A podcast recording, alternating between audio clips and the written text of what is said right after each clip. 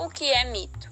O mito responde às questões fundamentais do ser humano, de forma não racional, pois utiliza lendas e histórias sagradas para interpretá-las. Já o senso comum é a forma de conhecimento mais presente do dia a dia e é uma forma de pensamento mais superficial, sem se preocupar com as causas e fundamentos. É formado a partir da socialização do mito. Ana Mirelli e Ana Luísa, dê exemplos de mito e senso comum.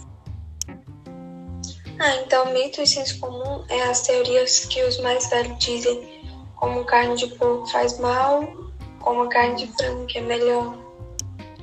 E senso comum é como a maioria das pessoas pensam, e é aquele conhecimento que a gente adquire é a vivenciar e observar é as pessoas dos nossos convívios, por exemplo, as crenças que eles tinham antigamente, é, os mitos que eles até hoje acreditam. As pessoas também dizem que alimentos integrais não engordam. Na verdade, quando consumimos esses alimentos com excesso também engordam.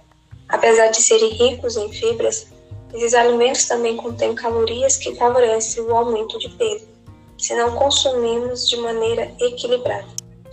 Dizem que o gás refrigerante causa celulite. Na verdade, o aumento da celulite é causado pelo açúcar que contém nos refrigerantes, não o gás das bebidas.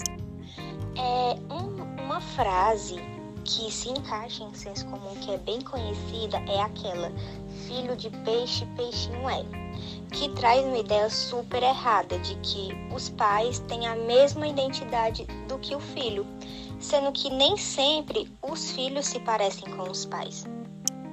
E que cortar o cabelo na lua crescente faz com que ele cresça mais rápido, e isso é uma coisa meio que sem sentido, porque a lua não vai interferir no crescimento do seu cabelo, porque o cabelo cresce da raiz, vai depender é, do seu metabolismo, da sua saúde, como você está se alimentando.